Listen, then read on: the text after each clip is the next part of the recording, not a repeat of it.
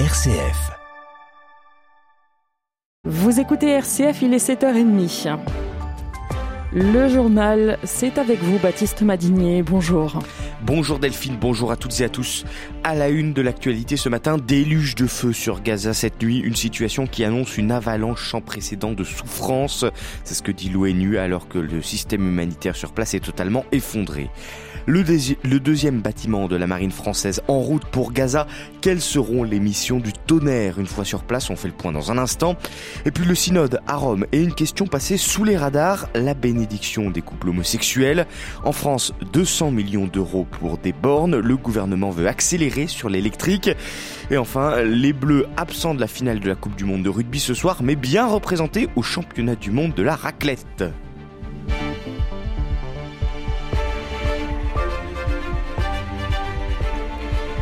Le ciel de Gaza était rouge cette nuit après des frappes israéliennes d'une ampleur inédite depuis trois semaines. Des bombardements suivis d'une nouvelle incursion terrestre nocturne de la part de l'État hébreu. La branche militaire du Hamas rapportait cette nuit de violents combats.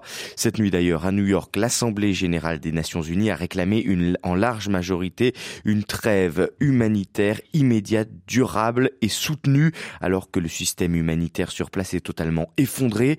Hier, pour la première fois depuis le début de la guerre, le 7 octobre, eh bien pour la première fois, la Croix-Rouge est parvenue à entrer dans la bande de Gaza. Les précisions ce matin, Étienne Pépin. Selon le CICR, plusieurs médecins spécialisés dans les blessures de guerre sont munis de matériel permettant, je cite, de soigner 1000 à 5000 personnes. Une goutte d'eau dans un océan de besoins entre les bombardements et le manque de carburant dû au blocus israélien. Un tiers des hôpitaux de l'enclave palestinienne sont hors service selon le Croissant Rouge palestinien. Sauf qu'Israël refuse d'envoyer du carburant et de soutenir les hôpitaux gazaouis. Le porte-parole de l'armée israélienne assurait qu'il était détourné par le Hamas. Le Hamas utilise les hôpitaux comme des centres de commandement et comme des cachettes pour ses terroristes et ses dirigeants. De plus, je peux assurer qu'il y a du carburant dans les hôpitaux de Gaza. Et le Hamas détourne ce carburant pour ses propres infrastructures.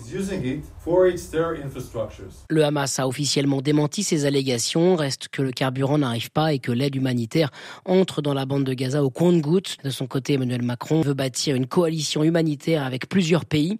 Le président français espère évacuer rapidement les 170 ressortissants français bloqués dans la bande de Gaza. Merci Étienne. Et vous le disiez, Emmanuel Macron appelle de ses voeux une coalition humanitaire. Un avion français doit quitter Paris ce matin pour l'Égypte. Il transporte 54 tonnes de médicaments, 336 tonnes, 28 tonnes de compléments alimentaires et 70 000 tablettes de potabilisation de l'eau. Ce chargement sera remis au Croissant Rouge égyptien qui sera chargé de l'amener à Gaza via le corridor de Rafah. Mais seulement 84 camions ont pu passer depuis du jour par ce corridor quand estime qu'il en faudrait au moins 100 par jour pour répondre aux besoins à Gaza. Par ailleurs, le deuxième bâtiment de la marine nationale, le Tonnerre, fait actuellement en route vers Gaza, vers Chypre très exactement. Il devrait être sur place d'ici la fin du week-end. Il a quitté Toulon mercredi pour porter euh, assistance humanitaire euh, au, à l'enclave palestinienne. Pardon. Alors, que sait-on de ces missions précisément? Élément de réponse signé euh, Thibaut Sarrazin depuis Toulon. Parmi les missions évoquées, celle de renforcer les capacités hospitalières de Gaza. Le navire est en effet un véritable hôpital flottant doté de deux salles d'opération, d'une salle radio, de quatre lits de réanimation, 60 au total. Il navigue avec 20 soignants à bord, médecins et chirurgiens.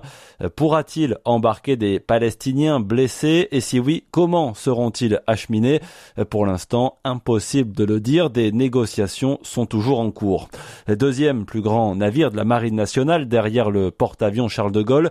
Le tonnerre dispose également d'une grande capacité de stockage, mais la même incertitude existe en ce qui concerne d'éventuelles livraisons de fret comme du matériel médical.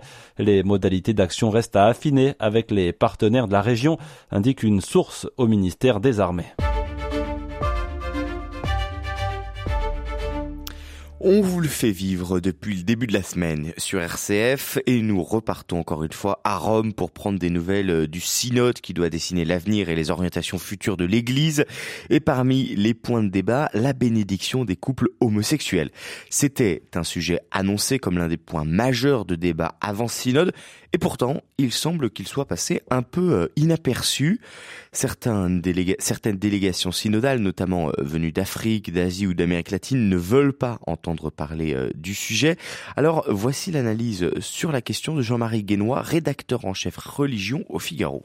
C'est un sujet qui est sans doute abordé, mais qui n'est pas volontairement mis sur la place publique. Si le pape a exprimé ses doutes sur le diaconat féminin a dit déjà à plusieurs reprises qu'il n'était pas d'accord pour l'ordination d'hommes mariés à la prêtrise. Il a laissé entendre clairement, il a laissé la porte ouverte à une forme de bénédiction de couple homosexuel. Reste maintenant, comme c'est un sujet extrêmement sensible et qui risquerait de créer des ambiguïtés par rapport au mariage justement entre un homme et une femme qui est la vision euh, traditionnelle classique de l'Église, sujet donc un peu explosif. Les églises américaines et allemandes poussent pour que l'Église avance là-dessus. Donc ça c'est un dossier qui avance, qui est intelligent mené et qui pourrait déboucher. Maintenant, comme il est explosif sur le plan symbolique, il est possible que le pape aussi redouble de prudence en disant on ne peut pas aller jusque-là.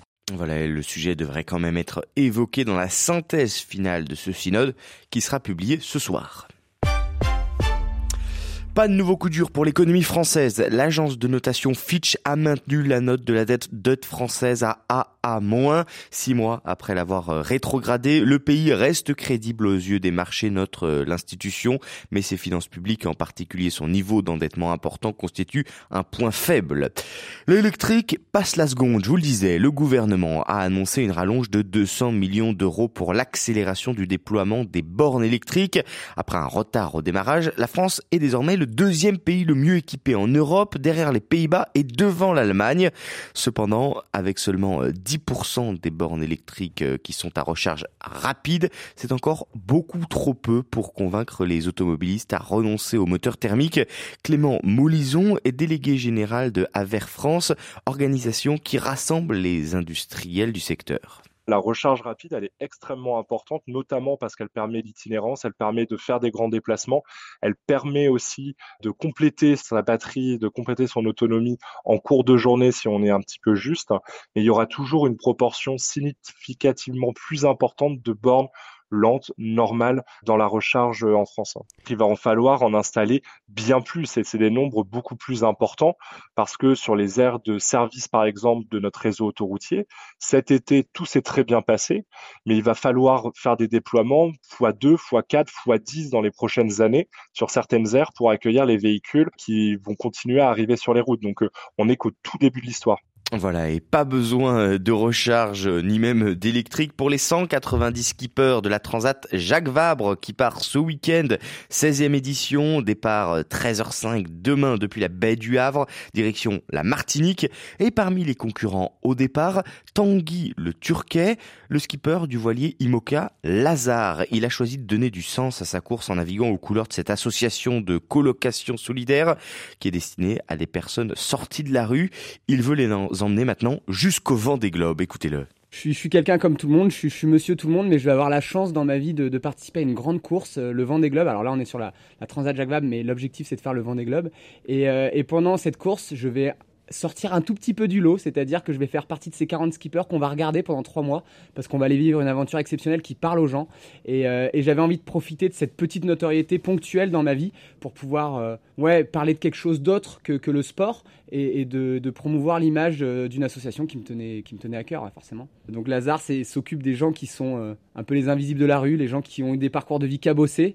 Et on avait très envie de rendre la dignité à ces gens-là, de les remettre sur le devant de la scène et de leur offrir aussi ce cadeau euh, d'être euh, au centre de l'intérêt pendant le Vendée Globe et pour moi c'était très important ouais le skipper Tanguy le Turquet au micro de Laurence Fort.